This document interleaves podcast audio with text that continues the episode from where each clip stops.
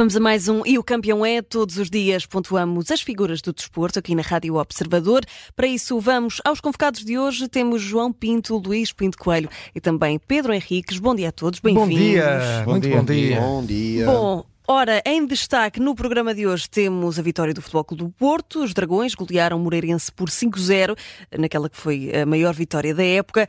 Wendel Bizot, Evanilson, Galeno e Alan Varela também marcaram. Uh, Luís Pinto Coelho, começo por ti uh, e acredito que ontem não, não tenhas precisado de ligar ao teu cardiologista. Finalmente, Luís. Ontem não. Paz e descanso. não. Já, também já é tempo, já é tempo. Merecido.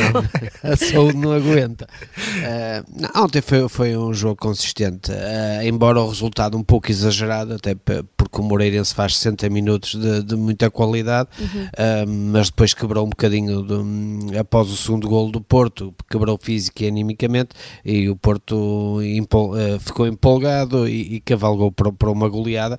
Uh, mas eu destaco a, a capacidade defensiva do Porto nos últimos jogos. A equipa acertou agulhas, uh, nos últimos três jogos faz 11 golos, mas não sofre nenhum. Uh, isso é um sinal, um sinal positivo. A equipa está num bom momento, o- os ajustamentos táticos que, que o Sérgio fez estão a resultar.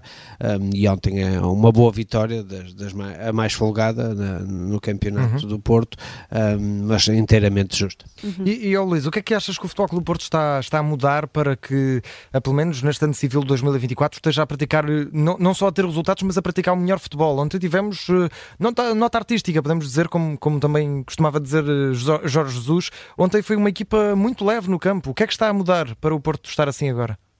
É, Eu parece-me que, por exemplo, o Chico Conceição eh, andava a pedir a titularidade já há bastante tempo e, e nota-se que acrescenta, acrescenta bastante no processo ofensivo, é criativo, eh, arrisca no 1 para 1 eh, e depois a colocação de PP por trás do ponta de lança equilibra muito a equipa nas transições defensivas, é um jogador muito agressivo, muito rápido, mata muitas jogadas ali do adversário e Evan Nilsson também se sente bem a jogar como única referência, tem sido, tem sido um, bastante interessante, o Nico ontem não jogou, mas também nos dois jogos anteriores tinha entrado bem e a equipa parece-me globalmente mais equilibrada eh, e há mais talento individual também em campo.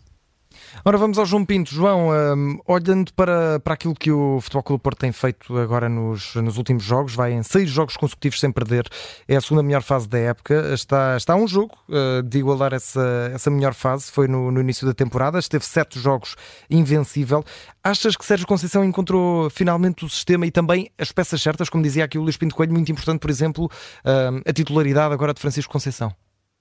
Sim, acho que sim. Acho que eh, a ausência do Taremi eh, e, e- a resolução do problema dos centrais, aquela, o fim da dúvida de, de- entre ter dois pontas de lança ou dois médios a jogar por dentro, ou finalmente arriscar no Evan Nilsson sozinho e meter dois extremos. O, Sérgio Conceição eh, acabou por resolver as dúvidas todas. Agora vai ser com este sistema que ele vai à luta. E, e- e acho que sim, acho que o, que o Futebol Clube do Porto está eh, mais forte do que alguma vez esteve esta temporada. Já o ano passado o Futebol Clube do Porto tem um janeiro muito forte e depois levou a equipa até maio eh, sempre em crescendo. E portanto aquilo que, que- que vejo é que temos um Benfica mais forte, um Futebol Clube do Porto mais forte e um Sporting que, está, que continua sempre em nota alta eh, e portanto vamos ter três candidatos ao título eh, muito fortes agora eh, durante este mês de janeiro, sem jogar entre si para o campeonato. Depois o mês de fevereiro com muitos jogos para Benfica e Sporting, menos para o Porto, mas com jogos mais importantes também para o Futebol Clube do Porto.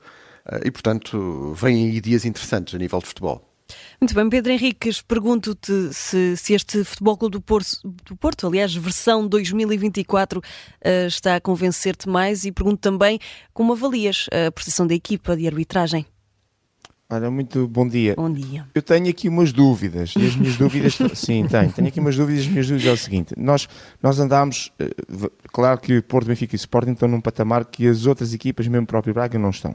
Nós andámos aqui com muitos elogios também em torno do Braga, mas depois quando de repente o Braga se viu envolvido num ciclo em que jogou com o Vitória Sport Clube, eterno rival, e depois eh, mete Porto, e depois mete Benfica, Uh, depois tinha uma deslocação difícil a Famalicão que foi ganha, min- 11 minutos depois nós chegámos à conclusão que se calhar uh, aquele Braga ainda não tem a tal dimensão. O que eu quero dizer com isto é que obviamente nós, se olharmos para aquilo que foi uh, os 5 a 0, uma vitória sobre um Braga, lá está, um dos jogos difíceis, mas no Dragão, Uhum. e um 4 a 0 no Estoril, nós uh, ficamos com a ideia que realmente temos aqui uma retoma mas depois olhamos só para o jogo anterior e percebemos que o Porto empatou no BS 1 a 1, ganhou com dificuldades em termos de, pelo menos, resultado 1 a 0 aos Chaves, ganhou 2-1 ao Leixões, foi perder ao Alvalade, e o que eu quero dizer com isto é que, embora ao nível do campeonato é verdade que se define muitas vezes o campeão pelos pontos que se ganham ou que não se ganham com as ditas equipas não grandes, com as uhum. ditas equipas mais pequenas,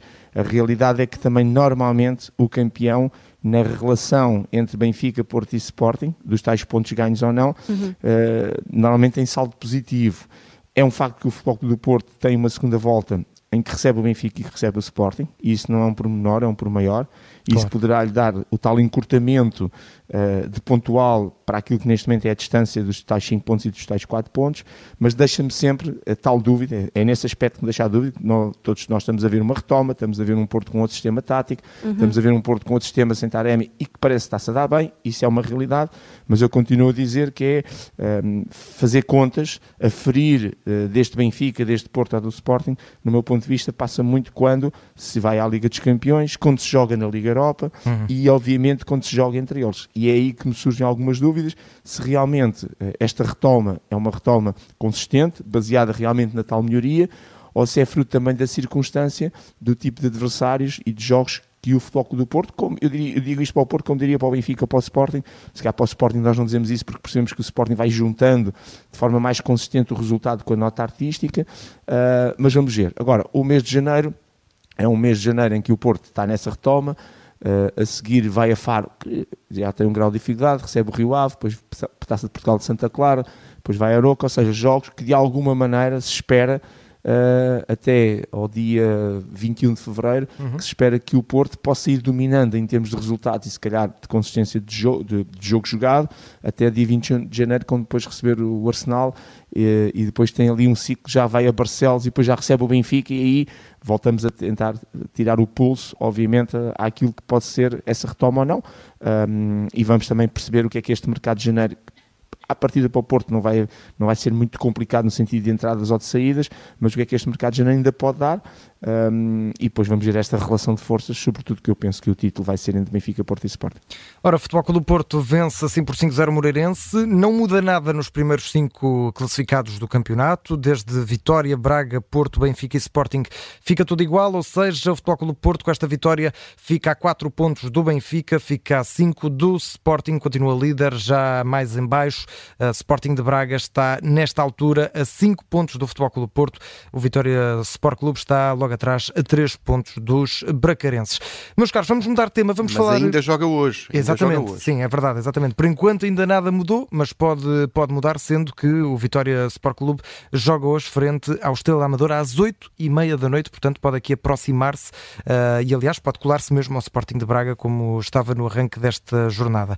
Vamos olhar para, para outro tema, até porque ontem tivemos uh, a apresentação oficial, o anúncio oficial de Benjamin Rollizer, é oficialmente jogador dos encarnados, empréstimo até ao final da temporada, depois compra obrigatória em valores a rondar os 9 milhões de euros, dizemos a rondar porque uh, não temos essa confirmação oficial dos valores, uh, mas será em torno dos 9 milhões.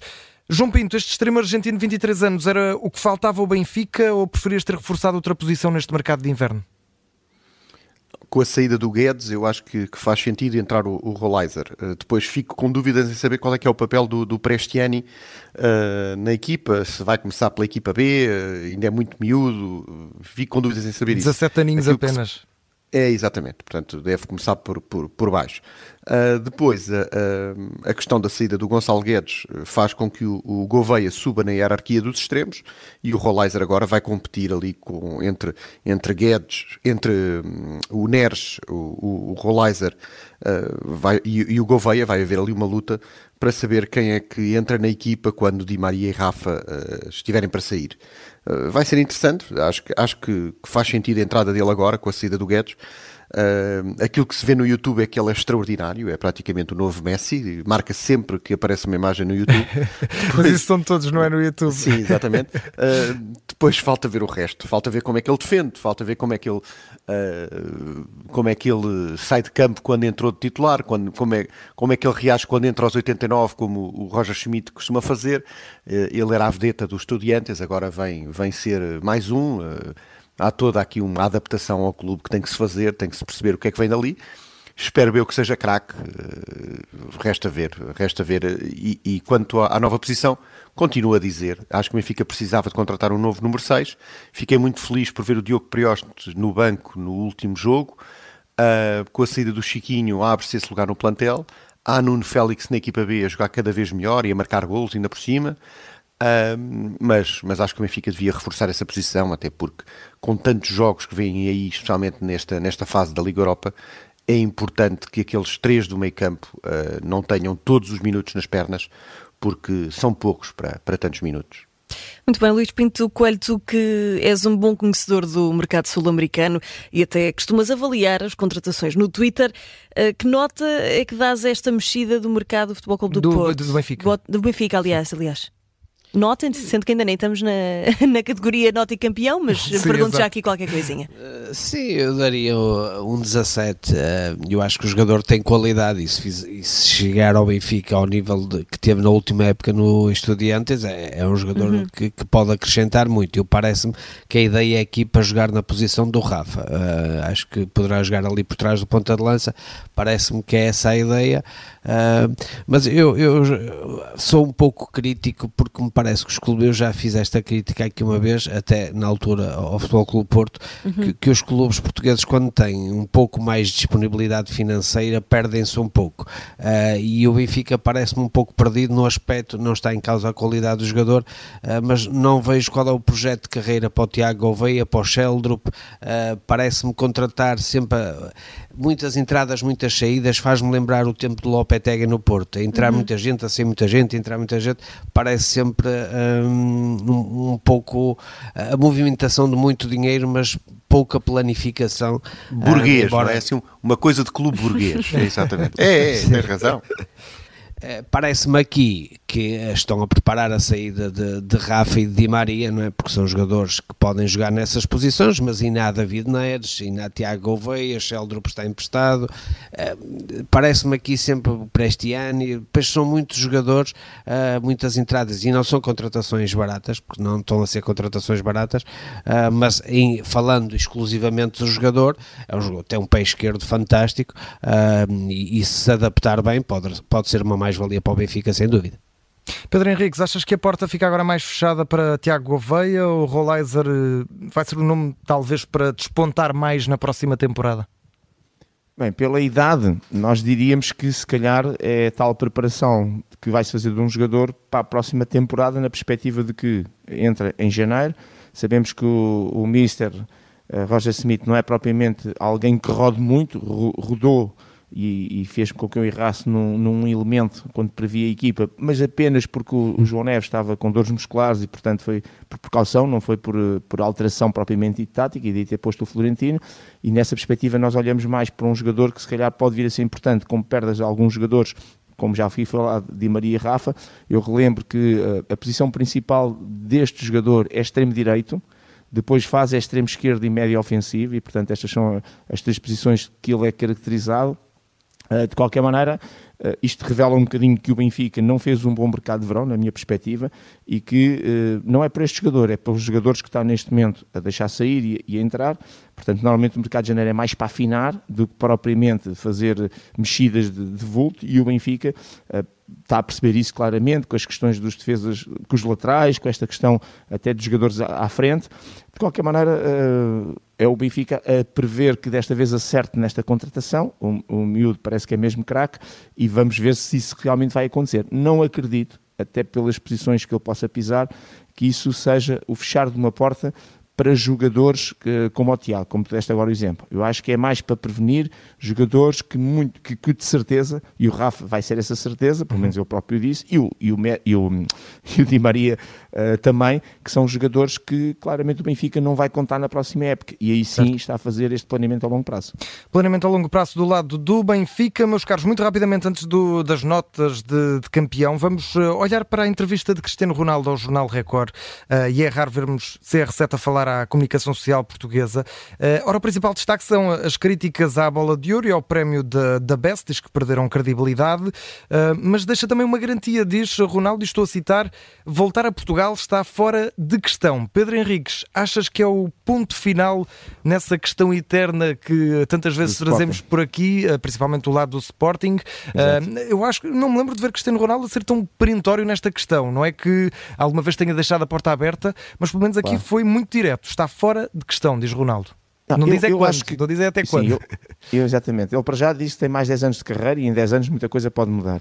Portanto, ainda pode vir daqui a 10 anos para Portugal. Daqui eu a, acho que, daqui a 10 anos tem quase sim, 50. Eu, eu acho, exatamente, eu acho que, que, que, quando se falou da possível vinda do Cristiano Ronaldo, sobretudo naquela fase em que ele uh, estava infeliz, não jogou, Manchester United, etc., e toda aquela fase antes de ele ir para a Arábia, e quando se percebeu que se calhar outros mercados não o queriam na relação de idade, de aquilo que ele podia aportar e eventualmente o, o dinheiro que ele ganharia, eu acho que foi mais uh, o adepto, a comunicação social, todos nós, uh, a, a, pôr essa hipótese do que propriamente sinais, no meu ponto de vista, de, de, de, ele poder vir. E se calhar, como a mãe dele é muito sportinguista e vai aos jogos, uh, e algumas vezes ela faziam perguntas dentro desse género, e ela parecia que deixava ali qualquer coisa no ar que se calhar, que havia essa, essa, essa paixão de poder regressar. Portanto, eu acho que ele neste momento é uma pessoa que sabe e de que maneira aquilo que quer para a sua vida, portanto percebe-se isso, é muito assertivo na maneira como, como tem feito todo, como tem dado todos esses passos e acho que, não sei se é definitivo ou não, porque não há nada nesta vida que seja definitivo, eu não sei se calhar quando nós nascemos e depois morremos, mas, um, mas deixa realmente essa ideia de que não, que não vai fazer parte dos seus planos uhum. uh, pela dimensão que ele está a alcançar e também fico, foi muito assertivo na maneira como fez também esse, esse comentário e essa crítica em relação aos prémios. Um, eu, eu, honestamente digo o seguinte, e, e para terminar esta parte, Sim, relativamente foi. a essa questão uh, também dos prémios, quando eu vi, e vou dar um exemplo até de um prémio que é importante, mas que é menor, quando eu vi o Cristiano Ronaldo a fazer aquele gol de bicicleta frente às Juventus, que depois acabou por representar, num contexto de Liga dos Campeões, perante o melhor guarda-redes do mundo, a não ganhar o prémio de, de gol do ano, porque daqueles lances eu faço aqui eh, na, na praia, na Ericeira, só que é com, com, a minha filha, que normalmente não defende bem. Agora, o contexto é, é o gol e em que contexto é que foi. Certo. E quando perdeu esse prémio, ou dito maneira, quando não ganhou, está tudo dito relativamente àquilo que são normalmente uh, os prémios. Eu digo isto em relação ao Cristiano Ronaldo, como diria em relação a outros jogadores e a outros contextos e outras situações. E, portanto, uhum. também estou muito de acordo, não é? Uh, quando o, melhor marcador uh, de, um, de um ano civil não consegue conquistar um determinado prémio, está tudo dito. Quando, quando temos no Brasileirão um pontapé de bicicleta num contexto de, de futebol de segunda liga, epá, peço uhum. imensa desculpa, mas que, não, nunca poderia ganhar o prémio em relação ao Nuno Santos. E, portanto, estes são alguns pormenores e, e agora é só projetar para todos os outros prémios. Não é? Uh, quando o Messi ganha um prémio este ano de 23, expliquem porquê. De 22 eu percebo, de 23 não percebo. E, portanto, isto uhum. está tudo dito em relação à atualidade de muitos destes prémios, vale o que vale. E, portanto, é também a minha crítica aqui. Claro. Uh, João Pinto, não temos muito, muito tempo, por isso pedia-te assim, uma resposta muito breve. Uh, Ronaldo diz também que marcar gols é, é, difícil, seja na Arábia, Itália, Espanha, Portugal. Concordas com a CR7? Tu que jogaste nestes campeonatos todos? sim, uh, sim. uma vasta a resposta. A resposta muito curta é não, não acho. Acho que é uhum. muito mais fácil marcar na Arábia do que é marcar nos outros campeonatos e também acho que o Cristiano Ronaldo também acha isso. Okay. Claro. Luís Pinto Coelho, estas respostas também, e, peço que a tua também seja rápida, achas que podem dar aqui a entender que o Ronaldo já não vai sair da Arábia Saudita e, e pode mesmo querer ou, ou pensar em acabar a carreira por lá? Sim, sim, parece-me que, que, é essa a ideia hum, do Cristiano, é terminar a carreira, a carreira na Arábia. Não, não estou a ver agora a vir para o futebol europeu, está a ter sucesso ali, está bem, está solto, não é? Está muito está soltinho, soltinho, como diz o uh, e, uh, e parece-me feliz, parece-me, e isso é importante até para a nossa seleção, por, por, isso acredito que ele vai terminar a carreira ali. Lá vamos ter nós de fazer uma viagem à Arábia Saudita, fazer a cobertura da despedida do Ronaldo, talvez. Meus caros, muito rapidamente vamos aos eh, campeões e às às notas, dizer apenas que mais logo às 5 da tarde há esse jogo importante, Suécia-Portugal, Campeonato da Europa de Handball. Vamos também acompanhar aqui nos espaços informativos da Rádio Observador. Mesmo telegraficamente, começo por ti, João Pinto, que é o teu campeão, e que nota é que dás? Uh, dou um 18 à seleção de Angola. Grande cano que está a fazer. É um prazer ver aqueles jogos. Angola a ter essa nota 18. Vamos. Passamos aqui ao Pedro Sim, Henriques, ao Pedro nota e campeão. Olha, eu dei sempre nota zero a tudo que seja racismo e, e seja em que contexto for. Foi com o Mike Magnan, o guarda-redes francês, uhum. no jogo do AC Milan Udinese, sabemos que em Itália eles neste momento adotaram uma medida que é sempre que houver insultos racistas o jogo para, sem qualquer aviso prévio, uhum. uh, e depois retoma-se e se se mantiver termina o jogo. É o próprio uh, Gianluca Rocci, que é neste momento o, o, responsável pelos árbitros de futebol italiano, que disse que é isso que se faz e que estão essas indicações dadas às equipas de arbitragem. Portanto, nota zero para a atitude de racismo, uma vez mais barulhos de macaco em relação ao, ao guarda-redes francês e, portanto, nota claramente zero para todas as atitudes e comportamentos de racismo, seja no desporto, seja fora do desporto. Uhum. Luís Pinto Coelho, qual é o teu campeão e que nota é que dás? Eu aqui na quarta-feira dei uma nota 18 ao Nuno Borges em jeito de incentivo e resultou que ele, ele, ele ganhou o Dimitrov, por isso hoje vou manter para a nossa seleção de handball um 18, à espera que sejam 20 uh, para batermos o, o Colosso que é a Suécia no Europeu de Handball. Isso é que era, frente ao campeão em título, sendo que Portugal está com o torneio pré-olímpico aí à espreita e portanto vamos eh, estar aqui a apoiar a nossa seleção. Meus caros, foi um gosto muito grande e o campeão uh, regressa amanhã, já à hora habitual uh, já durante a tarde. Muito obrigado e um forte abraço para vocês.